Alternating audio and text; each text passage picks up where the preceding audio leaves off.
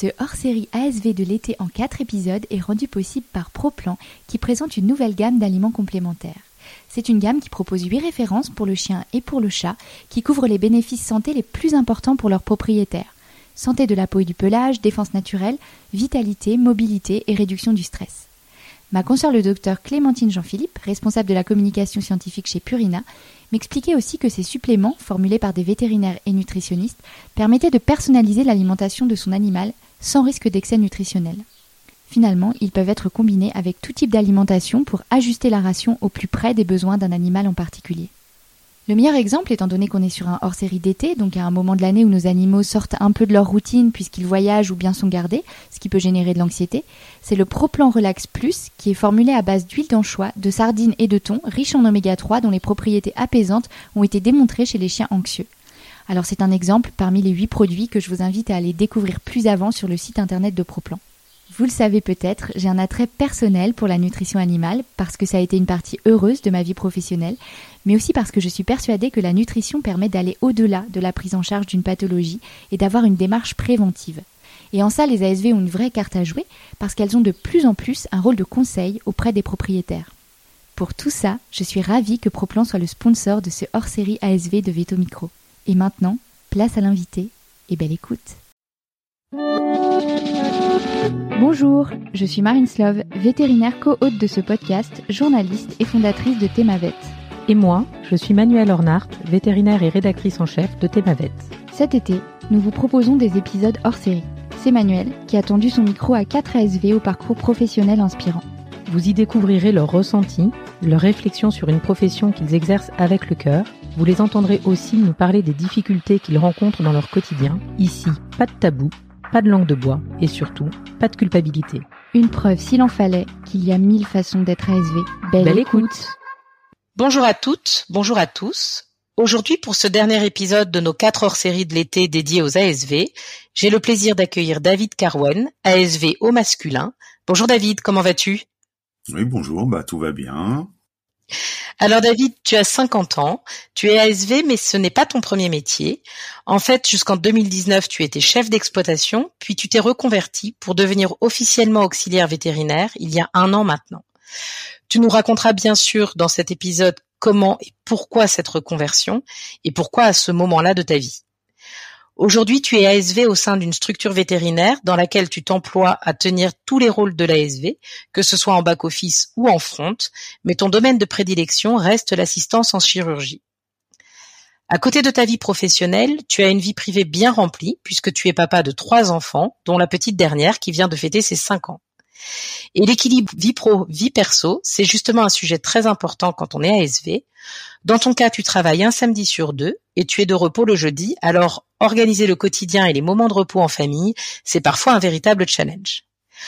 Au-delà de tout ça, tu as un profil plutôt atypique pour un ASV.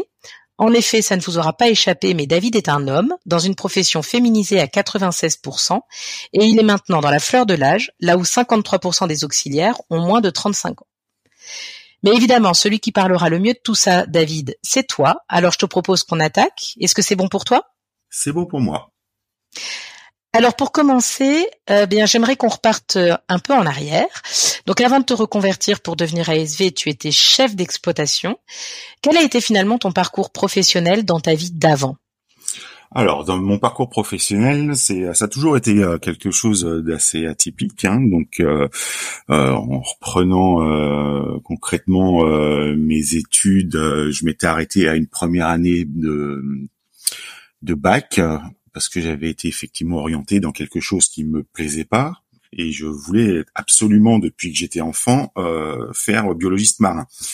Donc du coup, j'étais complètement orienté dans, dans autre chose et euh, donc ça ne me plaisait pas. J'ai arrêté mes études, je suis parti à l'armée parce qu'à l'époque le service militaire était obligatoire et en revenant, eh ben j'ai pris en fait un, premier euh, travail, euh, le premier qui était venu parce que j'avais besoin de travailler et donc j'ai commencé euh, comme préparateur de commandes et comme j'ai été autodidacte en fait, eh ben j'ai toujours évolué au sein des entreprises donc donc j'ai évolué dans cette première entreprise et j'y suis resté dix ans. Et on va dire que ça a toujours été, quand je changeais de métier, un petit peu mon, mon, parcours professionnel, c'était de toujours repartir de zéro pour remonter, voilà, dans, dans la société et évoluer. Et du coup, euh, chef d'exploitation, ça consistait en quoi puisque c'était ton dernier poste euh, avant ta, ta reconversion? Oui, tout à fait. Alors, chef d'exploitation, j'ai comment j'ai fait dix ans chez euh, chez DHL.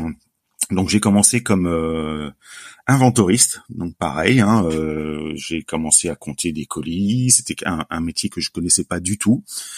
Et au fil du temps, euh, au bout d'un an, on m'a proposé euh, de passer responsable de secteur, parce qu'à l'époque chez DHL, ça s'appelait responsable de secteur. Et donc, c'était euh, bah, du coup de prendre en charge une équipe avec des chefs d'équipe et mes préparateurs pour préparer. Bah, à l'époque, c'était effectivement du du textile. Donc voilà, j'y suis resté aussi dans cette société pendant dix ans. Et ensuite, j'ai fait un petit break euh, en élevage reptile, donc première approche justement du monde animalier que je voulais faire. C'était lors d'un stage aussi, six mois, et ça, ça a duré deux ans. Donc euh, malheureusement, cette société a fermé. Euh, je me suis posé la question après, qu'est-ce que je vais faire bah, Qu'est-ce que je vais faire Et du coup, bah, je suis retourné en logistique puisque c'était la, la, chose qui que je savais le plus faire. Et du coup, je me suis retrouvé euh, chez euh, XPO à l'époque et j'y suis resté cinq ans.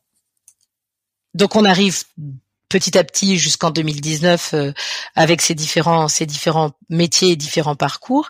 Et c'est à ce moment-là que tu as décidé de tout changer. Pourquoi? Qu'est-ce qui t'a poussé finalement à, vouloir changer d'orientation professionnelle? Ah bah pour être très clair, euh, alors c'est toujours été des métiers que je n'ai pas choisi. Je veux pas dire que je les ai pas aimés parce que euh, voilà, chez DHL, j'ai vécu une superbe aventure. Et euh, mais ça a toujours été des métiers euh, que je n'ai pas choisi, que j'ai enfin que j'ai choisi parce que j'avais besoin de gagner ma vie.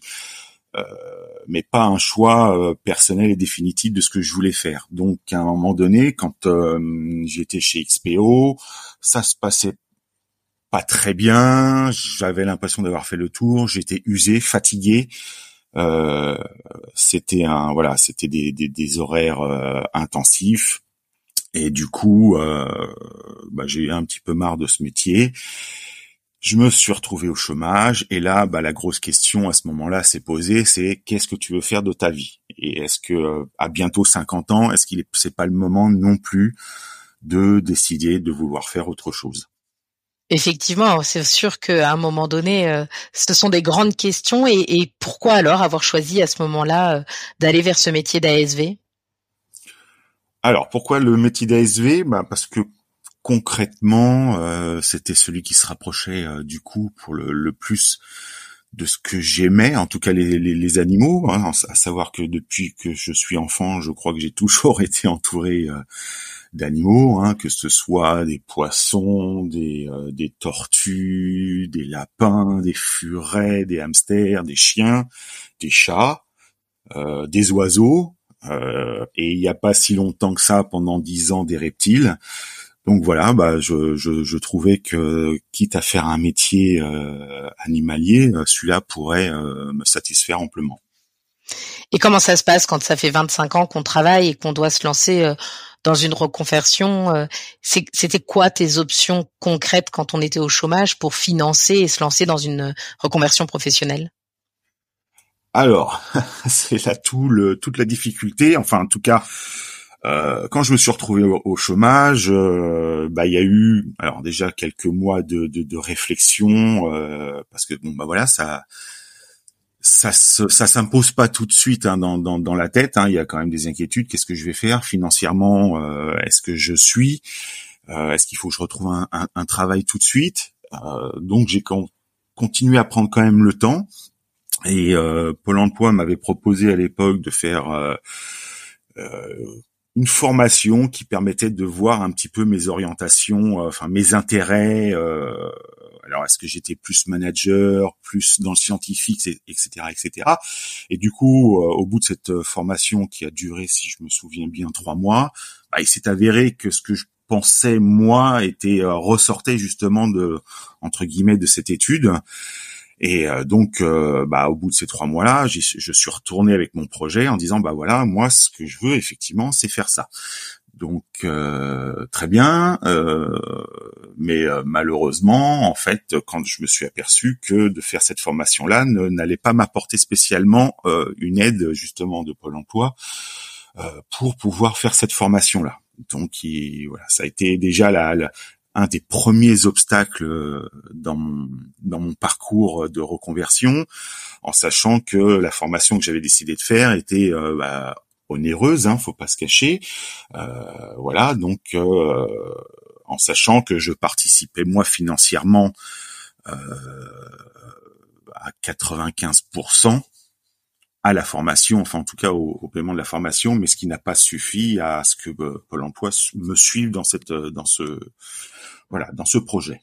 Ok, du coup, concrètement parce que donc tu avais tu, tu connaissais ce métier euh, d'auxiliaire euh, vétérinaire, tu as décidé que c'était vers ça que tu voulais t'orienter et euh, finalement Pôle emploi t'a pas aidé. Donc comment comment tu as pu intégrer finalement la formation et quelle formation tu as intégré Alors comment j'ai pu alors rentrer dans cette formation? Bah c'est j'avais eu un peu de chance d'avoir un, un, CPF dont je dont dont je n'avais pas touché euh, depuis le début de, ma carrière professionnelle, donc ce qui m'a pas mal aidé, un fonds propre euh, que j'avais euh, voilà mis de côté, ce qui a été aussi beaucoup de questions, hein, parce que c'était un engagement financier et que bah, j'avais une famille, enfin j'avais, j'ai toujours une famille et qu'il fallait se poser la question de savoir, bah, est-ce que je mets cet argent-là euh, dans ma formation? Est-ce que c'est égoïste ou euh, ou effectivement euh, bah non euh, j'y touche pas parce que voilà il y a, y a peut-être des choses beaucoup plus importantes. Donc, euh, bah, ça a été beaucoup de questions et j'ai eu la chance d'avoir ma femme qui, euh, quand elle a vu que je ruminais trop, que je me posais trop de questions, m'a dit arrête de ruminer et fonce. Et donc, euh, voilà, elle m'a aidé aussi sur le sur le plan financier, elle m'a aidé moralement et ça a été en fait concrètement l'élément déclencheur pour que je, je, je, passe le cap parce que je pense qu'effectivement que je n'aurais pas passé le cap tout seul. C'est important hein, le soutien de famille euh, dans ce type de, situation parce qu'effectivement, tu le disais très bien, ça implique beaucoup de bah, des sacrifices quand même euh, globalement. Euh, du coup, si je comprends bien, tu as financé avec tes fonds propres et avec ton compte professionnel de formation l'intégralité de la formation. Tu as choisi quelle formation du coup?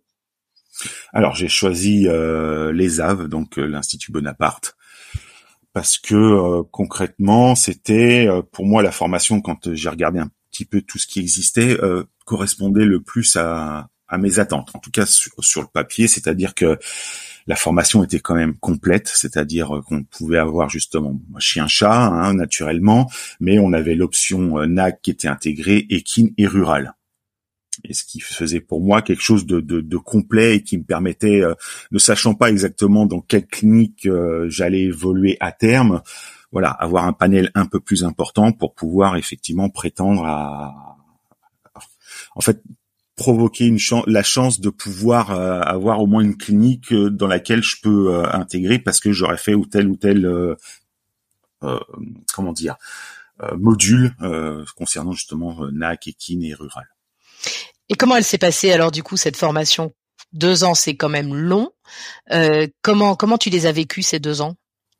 Très bien, très très bien. Enfin, ça s'est très très bien passé. C'est vrai que je me souviendrai toujours de ma de, mon de mon premier cours où euh, quand on a commencé, alors c'était sur la biochimie des aliments, il me semble, et quand on a commencé à faire de la biologie, je me suis dit oh là là, dans quoi je suis rentré, j'étais complètement euh, largué, faut le dire, hein, étant donné que à 50 ans, bah, ça faisait mon parcours euh, scolaire, ça faisait bien longtemps que je l'avais mis derrière moi.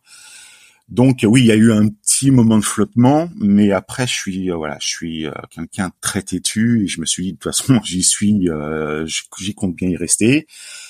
Donc euh, voilà, donc euh, l'intégration euh, sur mes deux ans se sont parfait ah, au niveau école se sont parfaitement bien passées. Il n'y a pas eu de soucis. Familial, bah heureusement encore une fois que ma, ma femme m'a toujours épaulé et qu'on a toujours trouvé des arrangements parce que toute la complexité c'était ça avec notre petite euh, dernière qui allait à la maternelle en plus à ce moment-là, c'était de pouvoir se dire bah écoute toi normalement tes cours tu les finis à telle heure, euh, bah est-ce que tu peux aller chercher la petite? Donc on, on, on, remaniait tout le temps, tout le temps, tout le temps euh, nos nos plannings pour pouvoir euh, bah, pour pouvoir euh, faire ce que moi je devais faire pendant deux ans. Oui, j'imagine que ça a dû parfois être euh, être un véritable casse-tête, d'autant que cette formation, tu la faisais près de chez toi?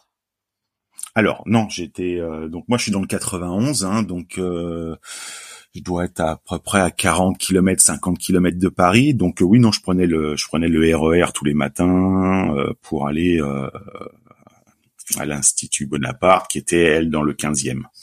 Et puis en plus, je suppose que au-delà des cours, euh, tu avais du travail personnel à la maison euh, par rapport à, tout ça et que ça te prenait encore du temps à la maison. Ça, comment comment tu le gérais?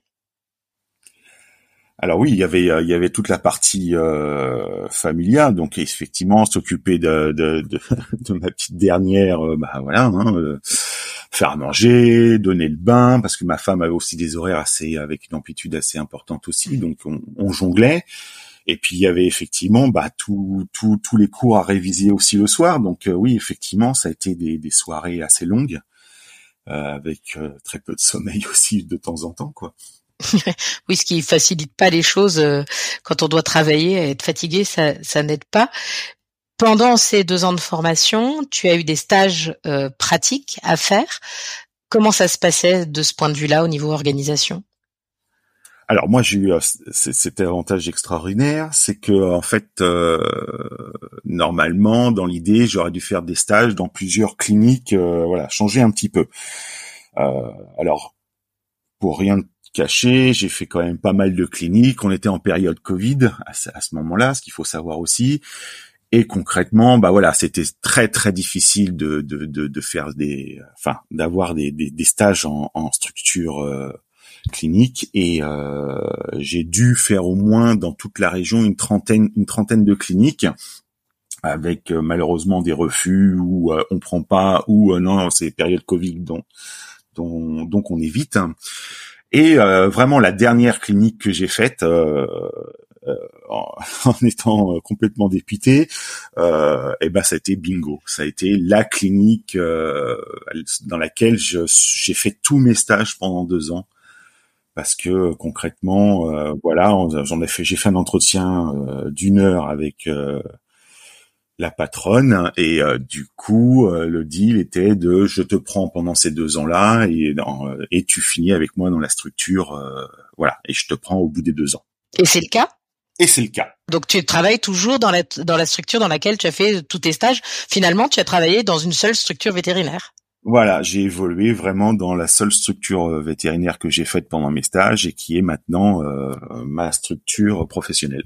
Bon, du coup, tu es devenu euh, officiellement ASV en 2022. Alors bon, si on est complètement pointilleux, pas tout à fait ASV, mais auxiliaire vétérinaire puisque euh, tu n'as pas fait le GIPSA et donc euh, euh, tu n'as pas officiellement l'échelon 5 mais bien l'échelon 3 de la convention collective. C'est un problème pour toi ça ou pas du tout?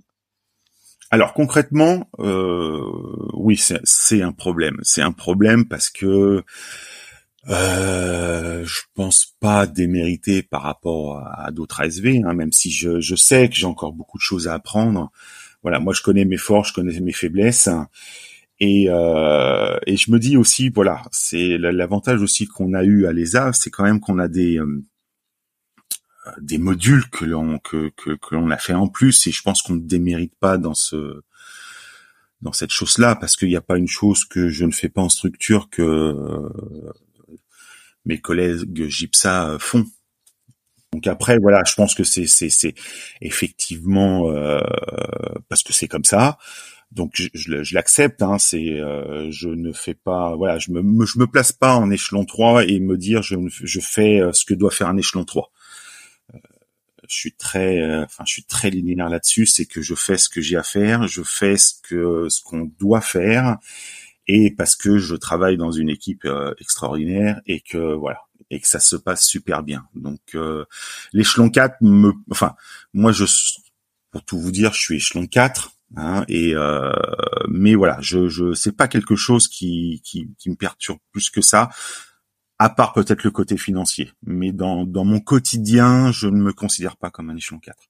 Alors j'allais y venir, hein, justement, la, la question euh, très concrètement dans le quotidien, et je pense que c'est le cas pour beaucoup d'ASV qui ne sont pas euh, échelon 5 au sens euh, de leur formation finalement, c'est le problème financier, c'est la question financière. Donc tu as répondu à la question que j'allais te poser. Donc toi, tu es considéré et payé comme un échelon 4, si j'ai bien compris? C'est ça. Et du coup, est-ce que tu envisages de, passer la VAE un jour qui te permettrait d'obtenir cet échelon 5 ou pas du tout? Ah, mais c'est le Graal. Après, euh, je ne cache pas que c'est, ça reste quand même un aspect financier, étant donné que quand on, déjà on finance sa formation de deux ans, euh, c'est déjà un coût, et que financer une VAE, c'est quand même pas non plus donné. Euh, voilà. Euh, mais oui, effectivement, ce que je désirerais, c'est vraiment euh, passer échelon 5 et voilà et, boucler la boucle. Tu penses que tes employeurs ne passeraient pas, ne te passeraient pas à un moment ou à un autre à l'échelon 5, même si tu ne passais pas la VAE Je ne sais pas. Très sincèrement, je ne, connais pas la politique, donc peut-être par expérience avec le temps, pourquoi pas. Hein, mais en tout cas, à ce que j'ai compris euh, actuellement, c'est que tant qu'il n'y a pas de VAE, euh, il n'y aura pas d'échelon 5. Ok, c'est très clair et on, te souhaite que ça évolue en tout cas. Tu es donc devenu auxiliaire vétérinaire après une reconversion professionnelle. Est-ce que tu as trouvé le métier que tu espérais? Ah oui, oui, concrètement, euh, c'est exactement ce, ce, à quoi je m'attendais. Après, euh, la surprise a été plus dans l'intensité du travail. C'est vrai que quand on est un, j'ai été client, hein, voilà, euh, comme tout le monde, euh, et j'allais dans les cliniques vétérinaires, et du coup, tout ce qui, quand on voit ce qui se passe devant, on, on se rend pas compte en fait du travail que c'est. Que ce soit à l'accueil avec quand je vois mes collègues ou quand j'y suis, bah, tout ce qui est appel téléphonique, gérer euh, effectivement euh, bah, les cas au, cas par cas, de savoir si effectivement c'est un rendez-vous qui va être urgent, un rendez-vous qui peut attendre, toute la partie administrative, toute la partie euh, commande hein, pour tout ce qui est bah, justement les produits vétérinaires, les médicaments, voilà après et puis tout ce qui se passe aussi euh, derrière et que le que le client ne, ne, voit pas hein, c'est-à-dire bah, s'occuper des animaux après chirurgie les chirurgies en cours euh, traiter les urgences quand elles arrivent euh, aider effectivement bah, les vétérinaires pour tout ce qui est contention manipulation euh, examen que non non c'est c'est c'est un travail qui est effectivement très très intensif oui, très complet et très varié, mais du coup à un rythme euh, qui est non négligeable et effectivement euh, qu'on n'envisage pas forcément quand on n'est pas euh, de l'autre côté du décor, je dirais. Pour toi, les points forts de cette profession, ce qui fait que que tu resterais dans ce métier-là pour toutes les années à venir, c'est quoi exactement? Ah, les points forts, c'est alors moi je suis quelqu'un qui qui, qui travaille énormément à l'affectif. Donc euh, j'ai une chance extraordinaire, c'est de m'entendre avec mes collègues et euh, ce plaisir en fait de travailler en équipe. Voilà, ça c'est quelque chose qui euh, moi qui me motive quand on commence à, travailler en équipe avec la communication où on sait quelle est la place de chacun, comment chacun a fait les choses dans la journée et que ça et que ça déroule même quand c'est compliqué. Voilà, déjà ça c'est un un véritable plaisir. Après, effectivement, bah voilà, hein, le, côté, euh, euh, on est avec des animaux, on suit euh, les vétérinaires en chirurgie, on surveille tout ce qui est anesthésie, etc. Donc ça, c'est voilà, c'est c'est passionnant, c'est passionnant. Et si on doit parler des points forts, on va aussi parler peut-être des points faibles. Quelles sont pour toi les contraintes finalement de ce métier et qui le rendent difficile dans le quotidien alors, ce qui est parfois difficile, bah, c'est c'est de gérer le côté humain. Enfin, en tout cas pour ma part. je alors je pense que voilà, c'est euh, encore dernièrement on m'avait dit que j'étais très linéaire dans le sens où effectivement euh, quoi qu'il arrive j'ai euh, j'ai toujours le sourire, je voilà, je ne change pas de comportement. Après c'est vrai qu'effectivement avec des fois certains clients c'est c'est plus compliqué et à apprendre à effectivement être toujours toujours avenant, ce qui n'est pas toujours évident. Donc euh, euh, voilà, c'est essayer de toujours donner une figure euh, de, de, de professionnelle, hein, on va dire, hein, dans le métier. Donc euh, voilà, moi c'est plus effectivement gérer le côté humain, mais parce que je pense que j'ai un côté ours, voilà, de mon côté. Donc je suis, faut pas se le cacher, hein, je je suis pas facile au quotidien. voilà, j'ai un côté, voilà, je suis plus effectivement animaux que que qu'humain. Après voilà, hein, c'est ça va être des fois 2% de la clientèle qu'on va avoir, mais c'est vrai que ces moments-là, pour moi, sont des fois les, les, les plus les plus pénibles. Après, le côté euh, le côté physique ne me dérange pas. C'est euh, effectivement, bah, on peut se, retrouver effectivement avec des des, des, des chiens euh, avec voilà qui font dans les 50, 60 kilos. Donc c'est un métier qui est aussi très très physique. Donc alors moi je le prends pas pour un pour voilà pour un aspect euh, négatif. Hein, c'est euh, c'est voilà, je pense que c'est le, côté euh, homme là qui qui parle. voilà, pour le côté physique, moi voilà, je me retrouve avec des animaux qui ont un certain poids, c'est pas c'est pas un souci pour moi quoi. Et par rapport à ce qu'on disait tout à l'heure euh, sur la difficulté d'organisation de ta vie euh, professionnelle et personnelle pendant ta formation, euh, depuis que maintenant tu es en poste, ça va mieux? Ça, se fait bien cette organisation ou c'est toujours compliqué? Alors, j'ai cru que ce, ce serait plus souple. Et non, enfin c'est en, mais concrètement voilà, je suis rentré dans une structure qui était déjà très organisée, où chacun avait effectivement ses, ses, ses, ses, plannings horaires, ses amplitudes horaires.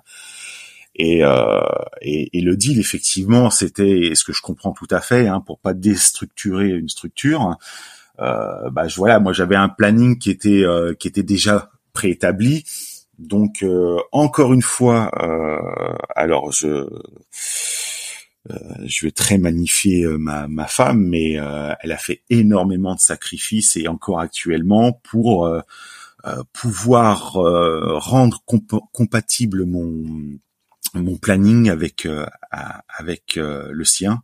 Donc c'est-à-dire qu'elle a quand même changé des horaires euh, qui était habituellement euh, plus souple pour elle, pour que moi je puisse avoir des, des, des, des, voilà, pouvoir finir des fois à 19h voire 19h30 et euh, pouvoir aussi bah, toujours avec notre petite dernière pouvoir aller de temps en temps soit aller la chercher à l'école ce que je fais le jeudi quand je suis en repos ou un lundi sur deux un lundi sur deux quand je suis en repos. C'est-à-dire que là ben Amy est à la maison le midi, puisque je la récupère le midi pour manger avec moi, j'en profite, et puis la récupérer euh, à 16 heures. Sinon, après, effectivement, elle est au centre le soir, mais ça veut dire 19 heures maximum. Donc, que ce soit moi ou ma femme, ben, quand c'est nous qui devons aller la chercher, on court un petit peu quand même. Oui, ça c'est les contraintes, euh, les contraintes des parents, euh, que ce soit pour les auxiliaires ou pour les vétérinaires. les horaires des cliniques sont pas toujours compatible avec les horaires des garderies et malheureusement euh, c'est compliqué quand l'urgence de dernière minute arrive et que pour autant il y a un enfant qui attend euh, qu'on arrive pour venir le, le, récupérer et ça demande souvent des sacrifices euh, par les conjoints et conjointes qu'on remercie d'ailleurs au passage pour pour tout ça. Tu l'as survolé un petit peu jusqu'à maintenant tu es donc ASV et un homme dans un milieu euh, assez féminin. Tu as abordé cette question autour du poids euh, de certains euh, patients. on a publié cette semaine un témoignage d'un ASV qui nous explique que ça n'a pas toujours été facile pour lui d'être un homme dans cet univers très féminin. Alors en fait, lui le vit très bien, mais il n'a pas toujours trouvé facilement des postes où, où il était accepté sans difficulté. Pour toi, alors on a compris hein, que tu étais dans la même structure depuis tes stages de formation, mais euh, c'est quelque chose qui peut poser problème d'être un homme dans cet univers euh, féminin? Bah, Très sincèrement, euh, non, je ne pense pas. Alors je, oui, effectivement, moi j'ai eu cette chance, effectivement, avec mes stages de bah, d'être toujours dans la même structure, donc de finir par connaître les gens. Mais euh, bon, après, je les connaissais euh, qu'une fois par semaine, ou alors euh, pendant un mois quand je devais faire un stage long. Euh, maintenant, quand effectivement en juillet de l'année dernière, j'ai intégré la, la, structure en tant que embauché, bah voilà, on a on, on a fini par se découvrir et, et moi, de mon côté, bah effectivement, intégrer une, une équipe euh, féminine, euh, c'est plutôt bien passé, même très bien passé, parce que moi, j'ai, je sais que j'ai des collègues qui sont très, euh, très avenantes, qui, quand j'avais des doutes au début, ont toujours été disponibles pour moi. Donc, ça a été une intégration qui s'est quand même fait en douceur et, et voilà, ça n'a pas été quelque chose de, de, de, de négatif pour moi. Euh, cette intégration au sein d'une équipe féminine. Tu savais avant de te lancer dans cette euh, dans cette reconversion et vers cette profession que c'était une profession qui était à ce point-là féminisée ou pas du tout?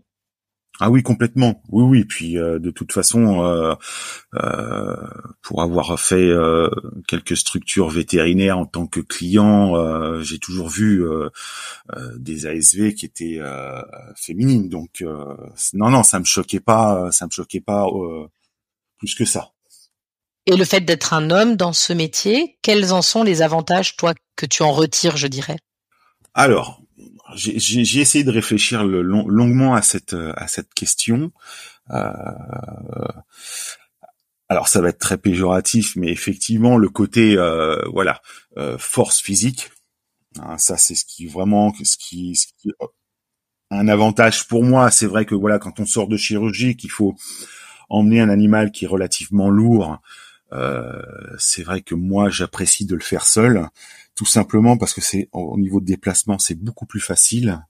Euh, et puis je vais peut-être avoir une collègue euh, qui va me suivre effectivement si le chien a une perfusion, euh, de pouvoir euh, suivre avec le, le, le, pied de perf hein, et euh, de pouvoir se déplacer plus plus simplement. J'ai des fois quand vraiment un animal est lourd et qu'on est à deux, c'est là où pour moi c'est le plus pénible parce que pour se déplacer ça devient un petit peu plus compliqué. On marche un petit peu en canard, c'est c'est moins fluide. Et, et, voilà, donc c'est vrai que moi, ce côté euh, prendre l'animal euh, tout seul dans mes bras et puis l'apporter jusqu'à son sa cage, c'est quand même beaucoup plus sympathique pour mes collègues et pour moi. Oui, c'est ce que j'allais dire pour pour tes collègues aussi qui doivent pour le coup euh, trouver que c'est c'est pas désagréable de pouvoir compter là-dessus. Euh, on parlait tout à l'heure des des des quelques clients plus compliqués que d'autres. Euh, la majorité des clients sont adorables, mais c'est vrai que parce que c'est parfois des émotions très fortes qui se jouent autour euh, de, des problèmes de santé des animaux, il peut y avoir des situations un peu tendues. Dans ces situations-là, ta posture euh, masculine joue ou pas du tout? Alors ça joue. effectivement, ça joue. Après, est-ce que ça joue parce que je suis un homme? Euh, je ne pense pas parce que ça dépend en fait en fonction des situations, c'est-à-dire que euh, je peux moi en tant qu'homme retrouver effectivement dans une situation euh, qui pourrait être conflictuelle. Et je connais mes collègues qui me connaissent maintenant parfaitement et mon mode de fonctionnement qui vont sûrement voir et qui ont l'habitude de voir peut-être quand euh, il y a une petite montée de pression, euh, vont pouvoir intervenir et euh, anticiper, même si effectivement je reste toujours professionnel dans ce que je fais, mais vont sentir qu'à un moment donné je vais avoir l'agacement parce qu'ils connaissent mes, mon attitude et tranquillement vont prendre le relais pour pouvoir effectivement essayer aussi de, de, faire redescendre effectivement cette, cette tension qu'on peut avoir avec certains clients et réciproquement, euh, je peux être aussi amené à être, à être aussi protecteur et, euh, et de faire comprendre à certains clients euh, masculin principalement aussi et qui aurait tendance à, à essayer de faire un passage en force, bah de, de, de, de dire attention, il y a aussi de, de, de ce côté-là des, des des propos à pas franchir ou une attitude à ne pas franchir. Donc c'est vraiment, c'est vraiment une complémentarité qu'on a effectivement dans l'équipe, c'est-à-dire qu'elles arrivent à détecter moi en tant qu'homme, bah moi les signaux que je peux envoyer euh, dont je me rends pas spécialement compte, hein, euh, de peut-être d'une tension effectivement qui monte et, et, vice versa. Donc euh, euh, voilà. Alors après, c'est pas un avantage euh, de l'homme euh, dans, un monde féminin, mais c'est c'est, complètement complémentaire. C'est c'est voilà. Je pense qu'on des fois on n'a pas besoin de se dire les choses et et ça se fait naturellement et il y a un côté protecteur, que ce soit de mon côté ou du côté de, mes collègues. Donc non, non, il y a vraiment, voilà, c'est ça peut être, c'est un avantage pour les deux en fait. Oui, c'est ça. C'est réellement, comme tu le dis, une complémentarité qui fait que chacun va avoir ses atouts, on va dire, euh, liés à sa personnalité, hein, qui, qui peut d'ailleurs ne rien avoir à faire avec le genre euh, de, la personne, mais simplement euh, être capable de mieux gérer ou de protéger l'autre ou de soutenir l'autre quand il en a besoin. Et avec cette présence, effectivement, peut-être parfois rassurante dans certaines situations de conflit. Oui, tout à fait, parce que c'est pas spécialement euh, imposer une attitude physique ou autre, mais je pense qu'effectivement, de d'un côté comme de l'autre, c'est de savoir qu'on a, euh, voilà, on peut être épaulé et euh, et euh, pouvoir du coup pouvoir gérer cette situation qui est un petit peu conflictuelle. Et dans, dans tes particularités, hein, donc on l'a dit, être un homme dans cette profession très féminisée, c'est quand même relativement atypique. Ça le deviendra peut-être moins euh, dans les années à venir. Il y a aussi ton âge, euh, c'est une reconversion professionnelle, donc tu es arrivé euh, dans la profession ASV relativement sur le tard. Cette différence d'âge, peut-être plutôt la différence de maturité ou d'expérience, je dirais, de vécu, elle joue dans ton quotidien? Alors, est-ce qu'elle joue dans mon quotidien? Euh, oui, elle peut jouer dans mon quotidien, mais alors après, est-ce que c'est une question d'âge? Je n'en suis pas persuadé. Euh, oui, j'ai voilà, j'ai ça fait déjà maintenant euh, une bonne trentaine d'années que je travaille et euh, j'ai toujours été euh, voilà ponctuel, euh, très très rarement malade. Hein. En 30 ans, je pense que j'ai été malade deux semaines, donc on peut dire que voilà ça va, je suis assez solide de ce côté-là. Et euh, et du coup euh, oui mes collègues peuvent compter sur moi euh, et savent et, savent que si vraiment je venais pas c'est pas parce que j'ai pas décidé de, de de pas me lever le matin ou que je me sens fatigué. Enfin en tout cas peuvent toujours compter sur moi je voilà je sais ce que c'est que le travail euh, je, enfin je voilà c'est c'est c'est ma façon de d'être. Donc c'est c'est important que euh, bah, les gens euh, avec qui je travaille euh, sachent que je vais être là à l'heure. Après, on peut effectivement avoir des des, des, empêchements. que ce soit sur la route, un enfant qui est malade ou quoi que ce soit, mais en tout cas, voilà, à 99%, pouvoir compter sur moi. Et je pense qu'effectivement, c'est aussi une forme de maturité, mais c'est une maturité pas dans l'âge, pas le fait que j'ai 50 ans, mais je pense que c'est une maturité euh, euh, que bah, peuvent avoir des jeunes de 20, 21 ans. Je pense que c'est aussi le parcours de chacun. Euh, des, des, des, des, jeunes personnes qui euh, qui ont déjà eu un sens des responsabilités, qui sont éduqués aussi de cette façon-là et qui sont respectueux justement de, des collègues avec lesquels ils travaillent. Et du coup, euh, après, effectivement, euh, mon âge fait peut-être que aussi avec mon parcours professionnel, peut-être le CV, de se dire euh, oui, cette personne-là, elle a fait euh, pendant dix ans son métier dans une société et, du coup c'est peut-être aussi un gage de garantie de se dire que eh ben, il perdure dans une société et qui ne fait pas un an dans, une structure, un an dans un autre métier où on se dit bah voilà, on, sent qu'il est pas il est pas stable dans son côté professionnel. Donc je pense qu'effectivement, euh, au-delà de là, je pense que effectivement le CV euh, fait partie euh, euh, et le fait que je sois resté longtemps dans une société fait partie aussi du fait que j'ai été peut-être aussi embauché. Oui, c'est le finalement ça a été un côté rassurant pour tes, tes, employeurs de se dire que ton expérience, ton vécu et ton parcours professionnel avaient tendance à prouver que tu étais quelqu'un qui, une fois que tu étais engagé, euh, t'allais jusqu'au bout euh, sans rien lâcher, quoi. Toujours, ça a toujours été ma ma ma ma, façon d'être. J'aime pas décevoir les gens en fait. après, on n'est pas on n'est pas parfait, hein, euh, loin de là, mais en tout cas de de voilà, de me dire qu'on peut compter sur moi, que euh, je suis euh, je suis fiable et qu'il n'y a pas de surprise quand je dis euh, effectivement quand je m'engage sur quelque chose, en général je m'y tiens. Là maintenant, ça fait donc un an que tu es ASV, plus les deux ans de formation, donc ça fait quand même trois ans que tu es dans le milieu. tu te vois continuer comme ça pendant pendant les années à venir et éventuellement jusqu'à la retraite? Qu'est-ce qui pourrait t'arrêter ou te faire changer encore euh, de, carrière, euh, un rebondissement euh, de carrière? Alors concrètement, depuis un an, je n'ai pas vu le temps passer. Donc je me dis que si le temps passe aussi vite et que ça se passe aussi bien et que je me sens aussi bien dans ce que je fais, pourquoi pourquoi arrêter? Maintenant, ce qui pourrait euh, éventuellement me faire arrêter, bah c'est c'est c'est peut-être le côté physique aussi. On ne sait jamais euh, ce qui ce qui peut arriver. Euh, faut pas se mentir, hein, 50 ans aussi. les rouages sont moins sont moins vifs qu'à une époque, même si je me sens pas vieillir.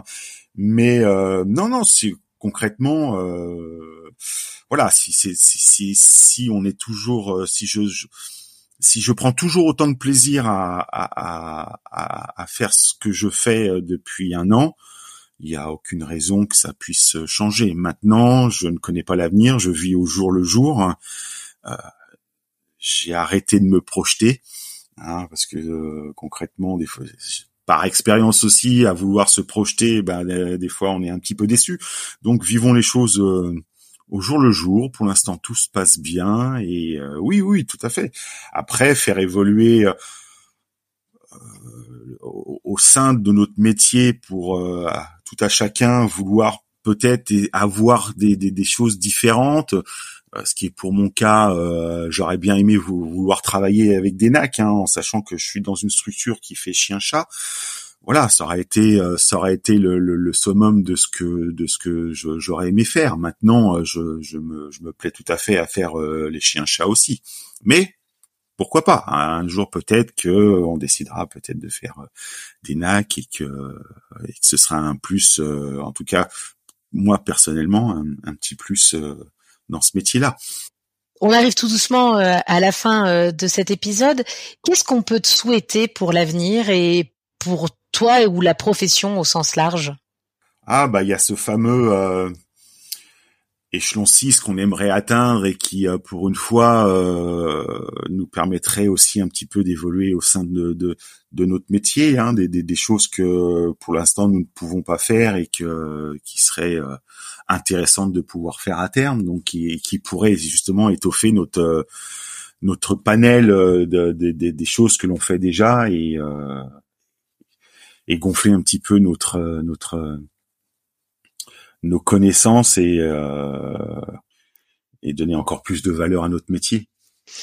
Ben, cet échelon 6, euh, tu le sais hein, probablement, les, les, choses euh, avancent un petit peu euh, de ce côté-là. Un des grands sujets de la délégation d'actes, c'est de savoir quel acte, justement, on déléguerait aux ASV. Dans un monde idéal, qu'est-ce que tu aimerais pouvoir faire, toi, dans ton quotidien et que, à l'heure actuelle, vous n'avez pas légalement le droit de faire? Ah bah ça va être tout ce qui est assistance chirurgie, euh, les injections, les euh, poser des sondes euh, endotrachéales. Enfin après c'est, je pense que c'est que ce soit un souhait ASV propre, il faut aussi que je pense que ce soit lié et accepté par les vétérinaires parce que je pense qu'il y a des actes quand même qui restent très propres aux vétérinaires et qui n'est pas à, enfin où on est peut-être certaines personnes en tant qu'ASV ne sont pas aptes à faire ou se sont capables de le faire. Donc euh, dans le sens où voilà, il faut que ce soit aussi accessible à un ASV et que euh, ce soit pas non plus euh, des actes vétérinaires qui sont euh, voilà, qui sont spécifiques aux vétérinaires. Je sais pas si je me suis bien fait comprendre, mais voilà, moi pour moi, pour ma part, poser une sonde endotrachéale, c'est ça reste quand même un acte chirurgical avec une technique qu'il faut avoir. Et je pense pas que si on, enfin, euh, même si on est formé, je sais pas si effectivement euh, ça doit passer du côté ASV ou effectivement rester vraiment sur un acte euh, proprement dit vétérinaire.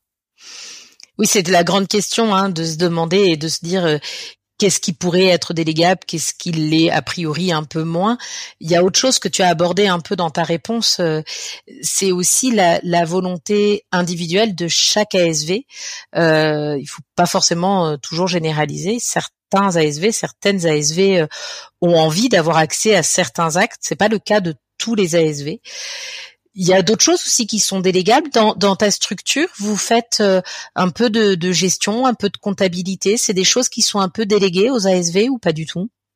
Alors oui, nous on fait euh, on fait tout ce qui est comptabilité. Enfin voilà, quand notre journée est terminée, on, on va faire la caisse, on va faire le, euh, la compta et euh, au matin aussi on refait la, la, comptabilité de la veille. Euh, donc non non ça c'est c'est tout à fait c'est nous qui le faisons. Est-ce que on a abordé pas mal de sujets, je crois déjà au cours de, de l'épisode. Est-ce qu'il y a quelque chose que tu voudrais dire éventuellement aux autres ASV ou un sujet qu'on n'a pas abordé dont tu aimerais discuter? Alors, ce que je pourrais dire pour au, au niveau des, des, des, des ASV. Et là, ça, effectivement, ça rejoint mon, âge.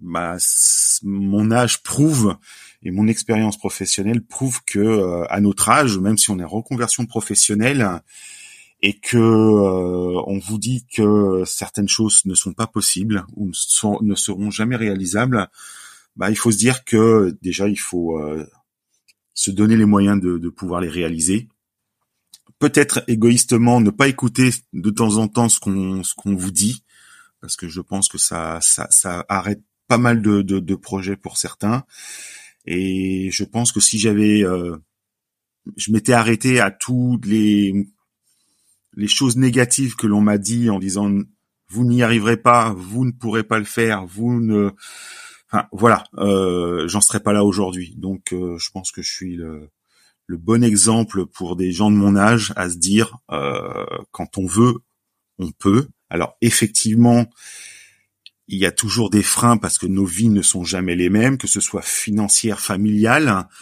Mais euh, si on a l'opportunité euh, d'y aller, ne pas se poser la, question, il faut y aller et, et ouvrir les portes au fur et à mesure et être bien entouré parce que c'est important aussi.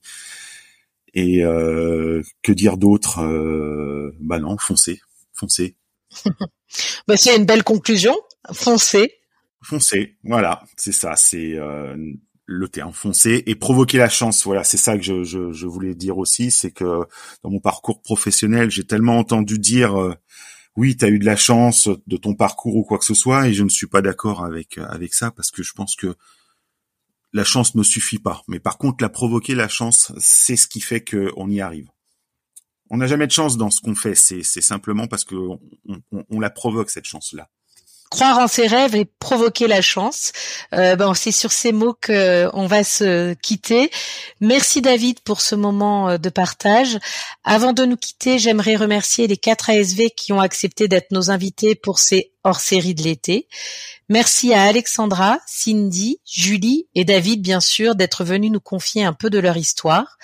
Veto Micro, les hors-séries de l'été spécial ASV, c'est fini pour cette année. Merci à vous de nous avoir écoutés et bel été à tous. Au revoir. Si vous avez aimé cet épisode, n'hésitez pas à le partager à vos amis, à vos collègues, à tous les vétérinaires que ça peut intéresser et ou à lui laisser 5 étoiles. Ça aide vraiment ce podcast à se faire connaître et à se développer.